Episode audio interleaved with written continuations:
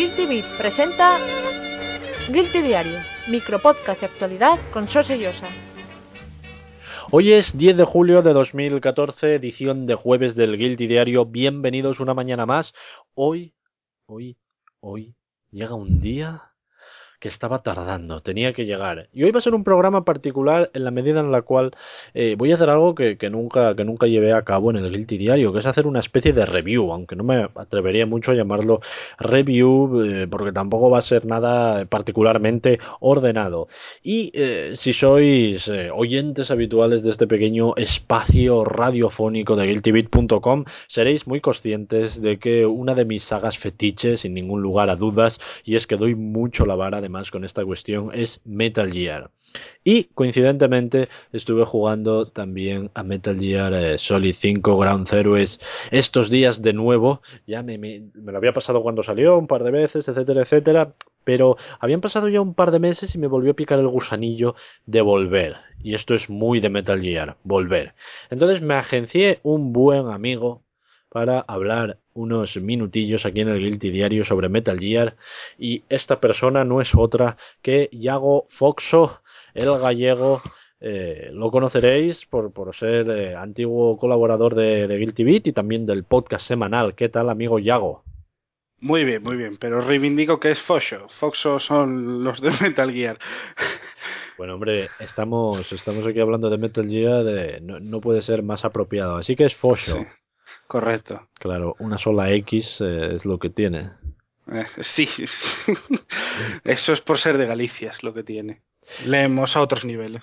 Muy bien, eh, primera vez que te estrenas aquí en el Guilty Diario, primera vez que pasas por aquí por el Guilty Diario, unas palabras a la multitudinaria audiencia que en estos instantes está escuchando tu tierna voz. Si tuvierais algo mejor que hacer, pues no estaríais aquí. Muy bien, tampoco consiste en que espantes a la gente que escucha el Guilty Diario, tampoco ese es el objeto por el cual vienes aquí, yo ya te aviso.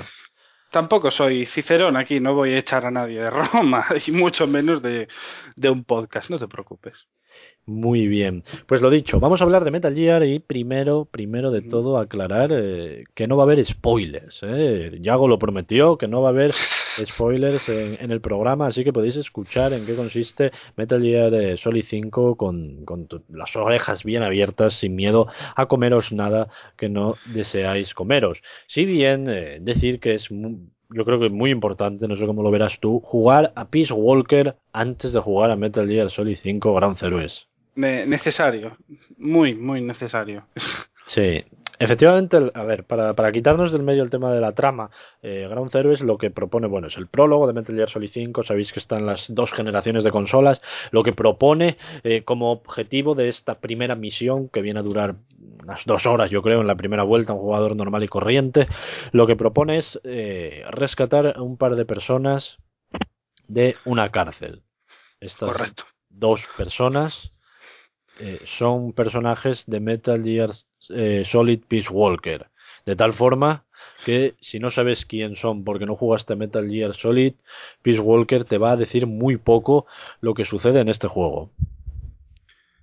Pues eh, la verdad es que sí, porque aparte mm, te encuentras un, un, poco raro teniendo que llevar a mm, Jack Bauer haciendo el papel de Jack Bauer en un sitio sin saber por qué, teniendo en cuenta que Paz, la señora Ortega Andrade, tiene una carga narrativa en Peace Walker y en Ground también bastante importante. Chico, bueno, eh, el pobre le llevó la edad del pavo, pero también bastante necesario saber qué hace en Peace Walker para que acabe en en manos de Skullface, que yo creo que mm, a Skullface lo conocemos. Yo dejo aquí la predicción. Que lo ¿Tú crees que lo conocemos? Yo creo que lo conocemos. Ah, yo quiero pensar que no y que es un nuevo personaje porque estaría bien. También, también a ver, siempre si te pones a pensar y a lucubrar, no vamos a dar nombres, no vamos a lucubrar porque no consiste en eso, pero si te pones a pensar y a lucubrar, pues dices tú, igual es este o igual es este otro. Pero a mí me gustaría que fuese un personaje totalmente nuevo. No, eh, yo, yo también daría lo que fuese porque fue... Eh, un personaje nuevo, que igual lo es, pero yo digo que como a Kojima nos gusta dejarlos con el culo hecho pesicola, mm, que nos va a decir que, es alguien que conocemos. Igual no tan de cerca como deberíamos, que igual, no sé, es el, el que luego va a ser conserje en Shadow Moses limpiando, no sé, pero que yo creo que lo conocemos. Sí, si habéis visto los trailers de, este juego, Skullface, pues es eh, así, digamos, entre comillas, el, villano, ¿no? El que aparece al principio con esta cara eh, pasada por la trituradora, ¿verdad? Ya su propio nombre lo indica. Sí, y, y, yo creo que también, bueno, yo creo que no, vamos a tener que saber el pasado de este hombre a narices, porque si no, ¿no? sí, ¿eh? es casi lo, lo, más interesante. Bueno, sí, la, y las dos horas que dura y eh, la misión principal y lo que da de sí el, el jueguecito. Una, una cuestión que la sacabas tú antes por ahí a colación, el señor Jack Bauer, el señor de Sutherland, es ahora el, el, nuevo, el nuevo protagonista, o sea, es quien pone voz y cara, porque hace mucho hincapié Kojima en que eh, en esta nueva etapa de Metal Gear, en esta quinta parte, vamos a hablar aquí de, ya de quinta parte, el, el arco que, que, reúne Ground Zeroes y, y de Phantom Pain, pues eh, deciden pasar del de amigo David de Hitter, quien lleva doblando el, el personaje desde eh, Metal Gear Solid y ahora es el el, actor hollywoodiense. ¿A ti qué te parece? ¿Te gusta este cambio? Eh, me gusta. Me gusta porque. Vamos a ver, porque. Mm, primero, siempre viene bien un lavado de cara, aunque mm, la cara de. Sea Big Boss, sea Solid Snake, vaya asociada con David Hater. Eh, yo creo que el señor Sutherland, Kiefer, Kiefer, sí, Donald es papá, eh, Kiefer eh, lo hace realmente yo mejor de lo que esperaba. Yo ya lo digo, no soy, eh, no necesito voces eh, ya renombradas para un personaje. Si lleva cinco años haciéndolo el mismo, mejor, porque luego el cambio es como ¿qué pasa aquí? Si no, si no hubiese gente así, no estaría aún la gente quejándose de que por qué no volvió Alfonso Vallés a, a doblar a, a, a Snake, vamos. Porque ese, sí. pero qué coño, es mítico. Sí, sí, sí, totalmente. En cualquier caso, desde Alfonso Vallés, que fue quien puso voz a, a, Solid Snake en Metal Gear Solid eh, ya pasó mucho tiempo, ¿no? Muchas entregas con, con el sí, amigo David. Con el amigo y, David. Y a mí eh, este cambio, y, y, ahora rejugándolo todavía, me sigue chocando, ¿eh? Me sigue chocando en las orejillas. A mí me molesta terriblemente cuando en una serie cambian al actor de doblaje de un personaje en concreto. Pero, pero, después de esta última vuelta, yo creo que estoy más convencido incluso eh, me parece una buena elección porque realmente lo hace muy bien. Eh, claro. Sutherland. Eh, es que es eso. Yo cuando, cuando empecé el juego ya iba con miedito, ¿no? Porque dije, buf, sé que va a haber Además, cinemáticas. En, en, el, en el juego empiezan a hablar sin ver las caras, es como una voz en off.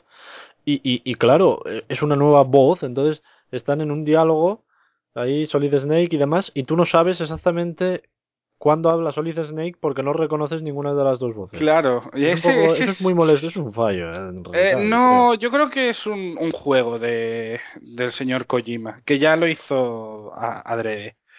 Porque si no, a ver cómo lo metes. Yo digo, me gusta, pero también echo de menos ese mmm, deje como de, de persona de, de, mundo y de sufrimiento que tenía la voz de, de La David. Sí, esa voz rota. Eh, destruido por el tabaco y Era, las era- era un poco el caballero oscuro, ¿no? Ahí que te hablaba de las nieblas, así, ¿no? Pero estaba bien. A mí me gustaba, fighting me against throat cancer. Sí, era muy. gustaba mucho, me gustaba mucho. Sí, pero también es eso. El cambio sentó bien porque eh, Snake es, yo lo digo, eh, huele, ya Bauer huele un poco a Snake y y el y el cambio se nota que está en su salsa, ¿no? El señor Kiefer, aunque ya digo, seguramente le digas Deco y Octopus y piense qué es lo que hay para comer, ¿vale? Pero... mm, yo creo que en The Phantom Pain nos va... Nos va a sorprender. y luego otra cosa de la que me fijé eh, hoy al jugar, ¿no? Es que en los créditos finales de esta, de esta misión Ground Zeroes aparece ahí lo que es el staff de interpretación. Entonces aparece el personaje, el actor de doblaje de cada uno de los diferentes personajes que aparecen. Y luego también aparece asociado, pues digamos, el, el técnico de modelado o algo así lo llaman, que al final es que resulta que cada, cada personaje casi, porque además hay varias personas, trabaja eh, para, para que el actor de, dobla- de interpretación en ese momento, Keith Sutherland, realmente interprete bien los gestos, interprete bien el doblaje y, y sea algo dirigido, ¿no? Que, que muchas veces se echan falta en los videojuegos, por ejemplo, que los doblajes estén dirigidos y entonces quedan desastres y santas mierdas. En este juego Sí. casi asociado a cada personaje del videojuego hay una persona del equipo de Konami que está encargada de estar con ese actor, eh, Keith Sutherland, el que corresponda al personaje, diciéndole pon la cara así, haz esto así, para captar realmente eh, los gestos faciales eh, adecuados, ¿no? Sí, porque de, de hecho creo que el, el doblaje fue en Estados Unidos y Kojima estaba allí.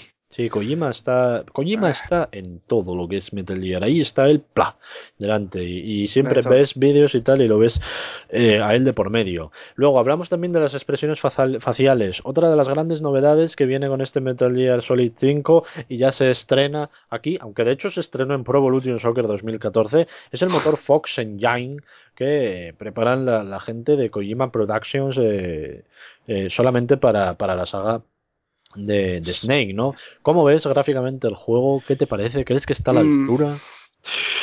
Eh, gráficamente, eh, puf, es, es, es nueva generación. Vale, se admite, no es nada vis- que no fuese visto ya en algún momento en ordenador. Vale, lo puedo entender. Pero oye, que esa patatita en comparación mueva esa calidad gráfica tan sin despeinarse, porque esa es otra, to- toda la saga de Metal Gear se caracteriza por su calidad gráfica. Y sin despeinarse, lo mueve, hombre, adolece de ciertos fallitos, es verdad, nada es perfecto, pero tampoco es gran cosa, porque, por ejemplo, la, el movimiento mm, captado a la perfección, no, no chirría nada, Las, las animaciones yo creo que mejoraron notablemente. Tirando a, a que hicieron cosas. Porque, por ejemplo, por poner un caso, cuando cargas con alguien a hombros, que es algo que se puede hacer en el juego, eh, se nota que alguien tuvo que cargar con algo a hombros mientras capturaban eh, eso. Y luego, eh, lo que más me, me gusta de, de, la captura de movimientos en, en los videojuegos ahora es las pequeñas expresiones. Esas cositas que antes las había que hacer eh, vía em, diseñando y que chirriaban más que la cadera de, titanio o queso de alba, ahora es que es tan ese ese mirar del frente, esa cara dura, esos ojos Clint Eastwood que muchas veces se gastaba Snake, ahora son muy naturales. Bueno, ya lo eran en el 4. En el 3, bueno, pero esas cositas son las que a mí me, me gustan. Y en, en Metal Gear 5, en Ground Zeroes, lo hicieron perfectamente. Sí, yo, yo creo además que gráficamente no hay un salto seguramente como el que hubo, por ejemplo, de Metal Gear Solid 3 a Metal Gear Solid 4, a pesar de que con esta quinta entrega también estamos en un cambio generacional a medio gas, porque aunque nosotros, eh, Yago ju- jugó en PlayStation 4 y yo jugué en Xbox One, eh, el juego también está disponible, ¿no? Ahora mismo para Sí. Xbox 360 y PlayStation 3. Yo, sinceramente, no he visto las versiones de la anterior generación. Yo, déjame pensar porque me suena, no sé, Yo si en- es que vi un gameplay o lo tiene un amigo. En vídeo puede, pero en vivo y en directo yo no, no las he visto en ningún momento. No voy a arriesgar, pero vídeos sí que vi. Y se nota, se nota. Sí, se tiene que notar. Luego también el frame rate en las plataformas de nueva generación va a 60 frames, eh, suave como la mantequilla deslizándose por el pavimento, el amigo Snake, y, y realmente yo creo que eso sí que se, eso sí que se aprecia y se nota muy bien. Pero sin duda, donde este juego brilla a nivel eh, visual realmente y, y, Kojima fue muy inteligente de poner la primera misión Ground Zeroes de noche y lloviendo es justamente en los efectos de luces dinámicos que son totalmente increíbles Sí, los llueve. reflejos que consigue el efecto de llover pero llover de verdad o sea, notas, notas que llueve con ganas, lo notas en la ropa, Sí. lo notas en el suelo, lo notas en la luz. Y también, no sé si te fijaste, se nota también la el pasado ese de mamar cine que tiene Kojima, que a veces, si llueve muy fuerte, es como que se moja la cámara. Sí, sí, sí, sí. Así con, como con, no con vaho, pero sí que se nota que caen gotas y demás. Sí, sí, no, Ko- Kojima fue muy listo. Pues si llega a hacer una, si llega a hacer eso en una secundaria solo, pues no se fija nadie. Claro, luego en las secundarias ya es cuando te plantea diferentes eh, estadios climatológicos y ciclos día-noche. Entonces vas viendo cómo se comporta el motor al sol, cómo se comporta el motor pues de noche sin llover. Vas viendo Mm. diferentes cosas. Y, y por ejemplo, al día también consigue unos efectos de luces y sombras muy, muy chulos, ¿no? En las misiones que son de día. A mí me gusta bastante porque es como muy natural. Sí, se, o sea, no solo se nota la, la, la naturaleza, claro, que tampoco es que haya mucha, ¿vale? Es, una, es un campamento base. Pero eh, también Kojima fue muy listo para todo, es, es que es un, es un zorro el hombre. Em, es un fox, eh, sí. No hay prácticamente, pues, ¿qué te puedo decir? Tres habitaciones. No hay interiores. Mm. Son todo exteriores menos eso. Dos cuartuchos y medio sótano que hay, igual. Y, y en eso sí que fue inteligente. Porque así aparte nos puede sorprender con los interiores, que nos haya mucho que sorprender. Que ya, ya fuimos informados de. Pero mm, en el exterior, la lluvia, la noche, el cambio. Porque que yo recuerdo en una misión había cambio de día a noche, o lo soñé yo. ¿En dónde? En una de las misiones, o de, Que día a noche, el- noche y día. En la misma misión cambio, yo ahora no, no recuerdo. Sí sé que hay misiones que son de noche completas, otras que son de día completas, pero en una que vaya oscureciendo, amaneciendo, yo eso no me, no ahora mismo no me doy cuenta. No sé, sé que Kojima en The Phantom Pain lo, lo va a implementar. Sí, sí, porque al ser un juego en tiempo, digamos, de mundo abierto y además juega con esos ciclos de horas, eso ya lo enseñó desde el primer tráiler y yo creo que también una de las cuestiones aquí importantes, lo estaba reflexionando hoy, es el tema del mundo abierto, ¿no? Y es que, bueno, como, como sabéis, y hablo de ello en el E3 2013, también en el E3 2014, uno de los grandes atractivos es que la quinta entrega de la saga da el salto al mundo abierto, ¿no? Y vemos ahí a, a Big Boss en un caballo corriendo y no, yo que casi queda como la imagen emblemática que hay en la actualidad. Pero realmente, aunque Ground Zero es, es, un- es una prisión, simplemente un campamento, no está cerrado, no se puede salir, eh, es bastante cerrado y no una zona particularmente grande. Sí que es cierto que hay más libertad que en juegos anteriores, y me explico. Ahora te puedes subir a muchos sitios y puedes entrar en lugares, entrar, situarte en lugares que en entregas anteriores era imposible. Y yo, por ejemplo, hoy entré en una sala y había como dos cámaras de vigilancia y cinco eh, en una zona cinco soldados. Entonces dije yo, me voy a subir un tejado y, y entonces eh, subí como una plataforma, de esa plataforma salté un techo y entonces desde ahí pues me fui cargando gente a sangre fría y todos buscando a ver dónde estaba. Ese tipo de libertad, sin ser mundo abierto que puedes ir a cualquier lugar, eh, digamos, a, lo ancho y lo largo del universo Metal Gear, ese tipo de libertad no, no la podíamos eh, ver en otros juegos y da una nueva dimensión jugable. Sí, y además eh, yo mm, como paradigma de, de, de, de, de que se nota el cambio pongo el, el 3 o Peace Walker perfectamente. ¿Qué ocurría con el 3? Por ejemplo, mm, era un pasillo kilométrico. O sea, tú estás en una zona y lo que tienes que hacer Y es con ir, tiempo de carga además. sí, ir de una punta a otra. Ya está. Y como quisieras volver cinco pantallas más atrás, te tienes que comer cinco pantallas. Sí, de carga, con aquella música de... chun, Y salía el título de- del nombre de la zona, sí. Y aquí lo que, ti- lo que tienes que hacer es eh, vas a donde quieres y vuelves cuando quieres y por donde quieres. Eso para mí ya va a ser un, un aliciente. Sobre todo para escapar, porque eso de tener la alerta y escapar de una zona a otra y la carga, por ejemplo, la carga, quita, aparte de que quitaba tensión, eh, o te conocías bien la zona o no sabías en dónde meterte hasta que no estuvieses un rato ahí. Sí. Mm, Pero te porque puedes subir a un techo, como hice yo hoy, en, Peace- Sí. en, en Ground Zeroes, que antes no podías, y te quedas ahí, chao. Sí, ya te vendrán con los Sí, tanques, no y, te, te, jode. y te tiran una granada al techo y entonces ya es imposible Te- escapar. Te fastidias. Y ahora, ahora te pregunto yo a ti. ¿Qué, qué opinas del- de la diferencia? Porque es que ah, yo la, la noto abismal. La diferencia entre la misión principal, la misión de Ground Zeroes, y las otras secundarias. Porque yo en, en la que en la que más puedo incidir es en la de mm, eh, ¿cómo se llamaba? Bueno, la de, la de salvar a la gente Sí. con ese gran eh, easter egg final. Se ve gilipollas el hombre, sí. pero bueno.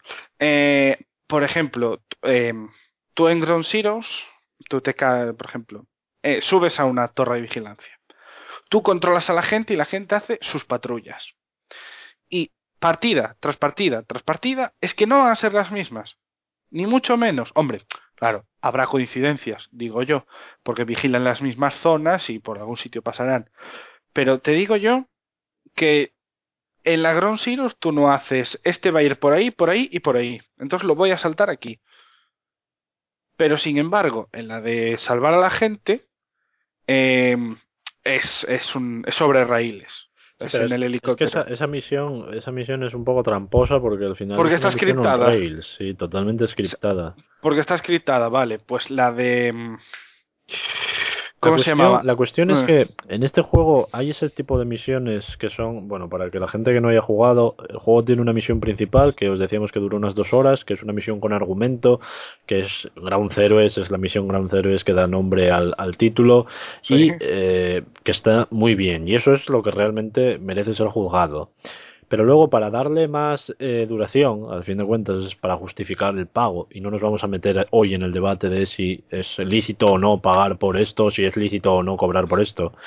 Para darle más duración, hay tres o cuatro misiones secundarias sin carga argumental, que es en la misma zona Ground Zeroes, en la misma base, eh, campamento, prisión que os decíamos, pues objetivos, ¿no? De- tipo salvar a alguien, eh, volar una cosa, cosas así. Una de ellas es la que hablábamos ahora, que es scriptada porque tú vas con un rifle francotirador y, y, y una lanzagranadas desde un helicóptero y va todo scriptado moviéndose, entonces es pues eh, al final de House of Dead, ¿vale? Sí, no, no deja de ser otra cosa. Y bueno, en, en difícil, no digo que sea puñetera, pero tieso aquel. Sí. Pero es que, por ejemplo, yo qué sé, la de, la de destruir los... Sí, que tú crees que tienen más rutinas diferentes Sí. en la misión Yo, yo creo que... Yo creo que en Ground Zeroes puso toda la carne en el asador y el, el resto lo descuidó un poquito. Sí, no, totalmente. Eso se nota porque el resto de misiones Son pegotes. Sí, son un Sí. echatiempo. O sea, está bien las haces porque ves el juego, le ves eh, más puntos y tal. Y bueno, Y- porque las mecánicas que ofrece son buenas. Y el, ¿cómo se llama? Y The Phantom Pain va a ser lo mismo, solo que sin pantalla de carga en el medio para seleccionar las misiones. Es que o sea, esa es, esa es la, esa es la donde yo que- te iba a ir ahora. Por ejemplo, ese es el, el- lo que tiene Ground Zeroes o Ground Zeroes o como lo quieras llamar, es el formato Peace Walker, ¿no? Es el formato Mm. misiones aisladas. Pero se supone que, que The Phantom Pain va a ser un juego más tipo, tipo sandbox, ¿no? Tipo cajón de arena, que, que va a ser eh, abierto y tal. Entonces, yo no sé qué va a hacer con las misiones secundarias, si es que va a haber misiones secundarias, cómo se van a presentar. A mí no me gustaría un, juego, yo que sé, Infamous. Vete por aquí la misión principal, pero tienes aquí esto si quieres hacerlo para echar un tiempo, tal. A mí eso no me gustaría en un Metal Gear porque parece que te rompe la, cadencia narrativa, que es lo que al final es interesante en esta franquicia o una parte muy importante. Pero yo creo que, mm, aunque no estén justificadas narrativamente, te reto a que me digas un sandbox que meta las misiones secundarias narrativamente bien justificadas. Aunque no estén justificadas, yo creo que mm, te va a rentar. O sea, quiero creer que, que va a hacer algo estilo... ¿Por qué no se sé, hacían las misiones secundarias en Peace Walker?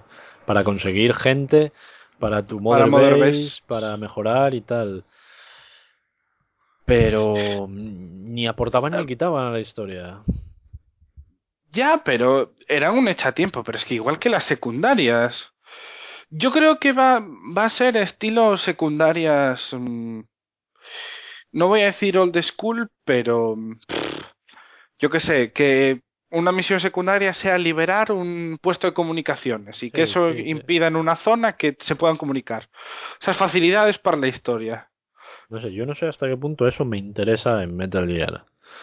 Eh, Hombre, si es un completista, si eres un un eh, achievement hunter, eso yo creo que va, va a Sí. dar mucha chicha. Sí, sí, sí. No, y se sabe que, que va a tener Mother Base, el quinto juego, y entonces pues eso al final, eh, lo de salvar la cabra siempre es un aliciente, ¿no? Claro, no, pero es que aparte es eso, vas a las misiones secundarias ya solo por rescatar a gente con con Fulton, con el rescate Fulton, pues yo creo que, que va a hacer lo mismo. Si funcionó en Peace Walker, de hecho, ¿cuántas, cien- cuántas 60 horas o más habrá en Peace- gente en el Peace Walker con ella? O sea, Sí, yo, yo, yo Peace Walker me acuerdo que la primera vez que lo cogí me senté con él en una silla en mi PSP y cuando me levanté marcaban 10 horas el reloj de... y eso no es ni la historia, que la historia creo que Y son no casi avancé, 20. no avancé en nada de la historia, era todo que te lías eh, rescatando gente y haciendo porquerías y, y se te va el tiempo de las manos como en pocos juegos me sucedía a mí, ¿eh? Ya, ya, es que, puf, yo también recuerdo que, pero que no me cargué ni, ni el segundo Metal Gear y llevar unas 20 horitas, ¿eh? Solo con rescatar. Es que también hay que tener en cuenta que como, el, como Metal Gear es el, el es- perdón, el estandarte del, del sigilo, también es eso, el, el superarte, ¿no? El decir, en esta misión no me pillan. ¿Sabes? Porque Sí, si no, si re- un poco y tal. claro, porque el, el Ground Zeroes tiene ese sistema arcade de puntuación también, Sí, sí, sí, sí, Que que, no- te, que te que da no lo tenían otras, no lo tenían otras, otros juegos. Vamos que yo recuerde.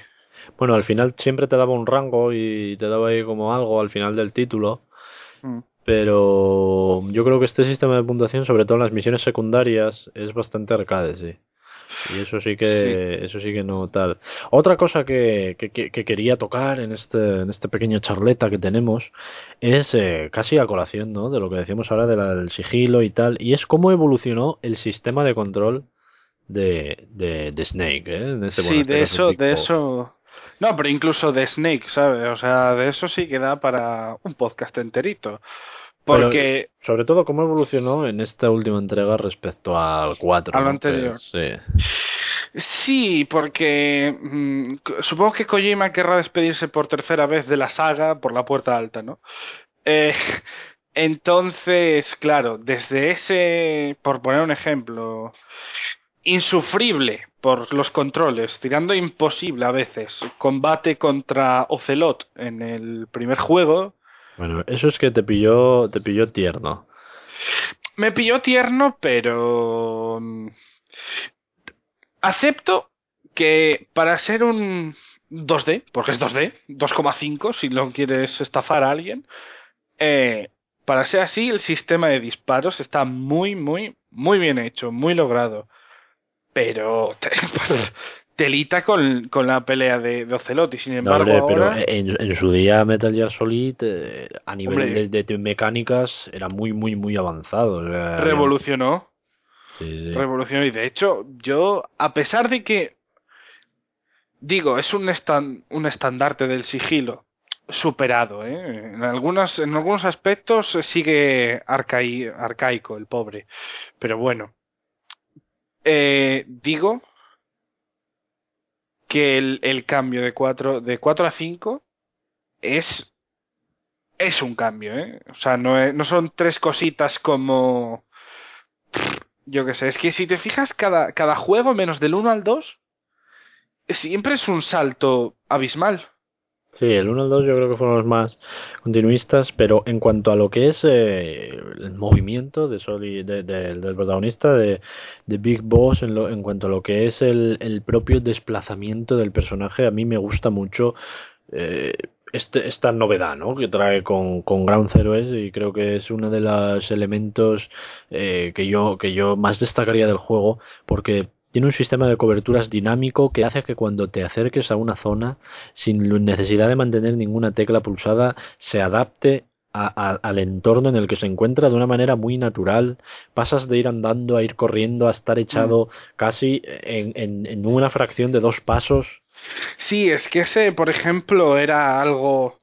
Y eso, aunque a mí me pillara mm, ya con muchos años la saga en la espalda, me vas a decir que eh, físicamente, tanto Raiden como el como Solid Snake, el primero, mm, me vas a decir que dejaban bastante que desear para ser eh, espías de alto calibre. Hombre, a nivel de a nivel de físicas el juego claro vive una evolución muy grande. Bueno, los videojuegos en general. Sí, Eh, sí. pero pero con esta ya ciñéndonos más a lo que es lo, lo que propone este este juego yo yo veo una evolución muy grande sobre todo en, en, en el, en el control. Es como muy natural como te haces a jugar muy rápido. Además ves que en ese sentido quizá a nivel técnico esté superado lo que propone Ground Zero es eh, quizá eh, en otros elementos pues esté superado. Pero yo creo que a nivel de, control, de esa fluidez, de esa naturalidad en el movimiento y el manejo del protagonista, eh, este juego va a sentar un precedente importante en lo que está por venir en juegos en tercera persona. Pues mm, puede ser porque no es Max Payne. Entonces sí que va a ser... mm, Yo creo que más que dar un paso más, porque eso es hablar demasiado, yo creo que va a ser un espejo en el que mirarse. Sí, Eh, sobre todo, claro, pero Fox Engine muchas veces fue un espejo en que mirarse en consolas, digo. Y y esta vez, si, si la nueva generación empieza así de fuerte, mm, a nivel gráfico y mecánico y demás, a agarrarse que vienen curvas, ¿eh? Y luego, la última cosa que ya quería hablar contigo antes de llegar a la parte de conclusiones, Kojima se propone romper clichés de la saga con este juego, ¿no? Entonces, eh, por ejemplo, eh, lo que es el, me refiero sobre todo a nivel de, de juego, ¿vale? Desaparece el HUD casi totalmente de la pantalla, la pantalla principal queda casi totalmente limpia. Si te descubren, ya no aparece el cuadrito con la alerta en rojo, amarillo, eh, verde y tal y cual. Eh, el codec, un elemento consustancial para la narrativa de, de, la, de la franquicia, desaparece y se queda en una serie de, te- de mensajes cortos, pero no esa pantalla con cara contra cara charlando. Eso, adiós. Y, y para ver el mapa, tenemos que, que pulsar la tecla menú, o bueno, no sé, ya cada mando tiene unos botones diferentes. Hay que pulsar la tecla Start para que se despliegue el mapa y podamos ver y planificar. E incluso una cosa muy importante son los prismáticos, porque si bien en juegos anteriores, eh, hablo hasta la cuarta entrega, eh, tercera, tercera entrega, veíamos los puntitos donde están la gente. Aquí necesitamos sacar el prismático, echar un vistazo como verdaderos espías a la zona y detectar dónde están los malos malvados para que aparezcan en nuestro mapa marcados y si no, detrás de cualquier esquina puede estar el que nos dé por el tras tras cucú. Sí, sí, además, eh, por ejemplo, otro gran cambio, bueno, esto ya es Next Gen total, es el uso de tablets. Sí, que eh, además es de los juegos que mejor implementado lo tienen, de los que yo vi hasta Sí. ahora. Curiosamente sí, y además es que es instantáneo. Y mira que, por ejemplo, aquí en España, que tenemos un internet de mierda, somos un internet tercermundista, o sea, tú fichas a alguien y antes de medio segundo está en el móvil o en la tablet. Sí, Sin lo que, embargo, lo que se ve en la bueno, tablet es lo mismo que el menú, para que la gente Hmm. que no lo haya probado, lo Es mismo que es el menú iDroid. de Start, sí, el iDroid ese, ves el mapa y puedes hacer unas cuantas funciones. Pero yo, sin embargo, lo que eché menos es mm, en Play 4 iba me, me chocó. Es eh, que no se pudiese usar eh, PS Vita como mapa. Cuando es una de las funciones que nos vendieron, ¿no? De Play 4, de usar mm, PS Vita de... Ya no solo de, de mando de Wii U, es que no sé decirlo de otra forma. O sea, de poder jugar con la televisión apagada, Sí, de TV y todo eso. Sí, sino que nos lo vendieron como que mm, en los juegos podíamos poner los mapas ahí, ¿sabes? Tenerlo. El HUD, como quien dice el HUD ahí. Mm, y sin embargo en Ground Zeroes no. Ya, Y eso me estaría- dejó- Sería bien, ¿no? Eso yo creo que sería un buen punto. Sí, pero además es. Son contados los juegos que utilizan eso, la segunda pantalla. En Play 4, pero bueno, en. en ¿Cómo se dice? En Ground Zero sería un, Ya, un buen apunte. Si ya iDroid está es la leche. desarrollado, además, si ya la aplicación la tienes hecha para móviles, simplemente es adaptarla a PSP, a PS Vita. Sí. Y, y fu- funciona muy bien, ¿eh? Y Sí. tiene el, el jueguecito que, que va a ser un plus de beneficio al principio del, del The Phantom Pain. Sí. ¿Sabes? Yo creo que merece la pena si tenéis un móvil, yo creo que normalillo, porque eso no chupa gran cosa. No. Eh, yo, yo, yo recomiendo sinceramente jugar con, con el móvil o con una tablet viendo ahí el mapa porque a mí me parece una cosa cómoda, le das un plus también a la experiencia y en esta ocasión sí, que creo que está bien implementado, ¿no? Cosa que no se puede decir habitualmente. No, por aparte, con lo necesario que es, a mí por lo menos, pero yo soy un poquito trenco, eh, con lo necesario que es ver mm, al- el mapa constantemente para ver dónde están los enemigos, porque cuando te aparezca la flechita, que es eso, cuando los marcas te aparecen en pantalla, como quien dice, eh, si no estás cerca, mm, no aparecen, por ejemplo. Si no ves O sea, la silueta. A partir de cierto, o sea, te pone el indicador de a cuánto están, pero creo que a a partir de cierta distancia desaparecen. A ver, son... Sí, como 70 metros, una cosa así, debe ser. Sí, y que eso me parece muy bien, ¿eh? Porque eso de los juegos que ves el enemigo está a la otra punta del mapa es un poco... mm, relaja, ¿sabes? Porque esto ya no puede ser más fácil. Pero, ah, y hablando de facilidades mecánicas, también hay muchas concesiones a los novatos, por llamarlo de alguna forma, ¿sabes? Eso, ese ayuda de apuntar, que eso es la primera vez que lo tiene la saga. Bueno, lo tenía el 4 también, creo, pero se, la ayuda de apuntar, mm, la excesiva munición, Sí, munición hay Eh, para tirar y tomar. sí, sí. Eh, el exceso armamentístico también. Vale que sea 1975 y que sea mm, una organización paramilitar, pero oye, no me voy a tirar del helicóptero con dos bazocas y tres metralletas, no sé, es, es un poco extraño. Sí. También Bu- había paquetes de ayudas, creo, y, y toda la pesca. Bueno, pues yo creo que repasamos en un Guilty diario bastante más largo de lo habitual, rozando los 40 minutos. Repasamos más o menos, eh, yo creo, todos los puntos eh, del juego interesantes, sin meternos, ya lo decíamos, en cuestiones de argumento, que, que de ahí sí que podríamos echar Sí. aquí para hablar de la... la Porque en, un momento de, en un momento hay que meterse, ¿no? en un momento del argumento. Pero bueno, ahí lo dejo. Sí, no, el, el chiste, el chiste. de, eh, un poco para que todo el mundo pueda escucharlo sin, sin temor a ese sí. spoiler malicioso, pues, pues decidimos centrarlo en lo que es mecánicas, en un poco en lo que propone el videojuego. Así que ahora para finalizar te pido que me, que me hagas una conclusión de lo que te parece a ti este título, pero te conozco, ¿eh? Así que en dos frases. En dos frases, ¿vale? Una compra buena porque lo vas a rejugar fijo. Aunque lo juegues una vez, lo vas a volver a jugar antes de que salga de Phantom Pain. Y... Hombre, son 30 euritos, pero si lo exprimes bien, como tendrías que hacer con un juego, eh, van más que chutados, ¿eh?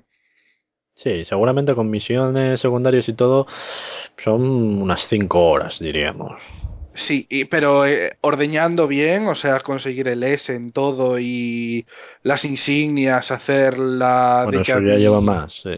y la YMB eh, son sus 20 horitas. Sí, pero digamos, jugando normal, o sea, jugando en modo normal a todas las misiones, que es el, el- Hombre. lo que es pasarse el juego, digamos, eso sería pasarse el juego, eso unas 5 horas. Que para un juego son- que se puede encontrar, yo me lo compré en Amazon, eh, la versión de nueva generación por 22 euros, creo, pues son 5 Son- horas, 22 euros, no va mal la cosa. Son ¿no? 5 o 7 horas y mucho- eh, hay un montón de campañas que duran eso. Y te, y te estafan el doble. Sí. Y mi conclusión es que 5 o 7 horas de la calidad que tiene este Ground Zero es eh, no lo vais a encontrar en muchos juegos, ¿no? Simplemente yo creo que es un buen adelanto de lo que está por venir, que eso sí va a ser lo que nos va a dejar con el culo, con el culo prietote, amarrado nuestras sillas con el mando, en unas manos temblorosas, viendo lo que se está efectuando en esa pantalla. Así que nada más, amigo Yago, eh, ¿qué tal esta primera experiencia en el Guilty Diario, tu primer paso por aquí? Ay, no me dolió. Estoy contenta. Pues muy bien, de esta manera te, te despides, no sé si alguna vez en la vida te dejaré volver, porque esto me va a causar malos sueños en lo que queda de semana que ya es poco y como sabéis, mañana más. Adiós. Adiós.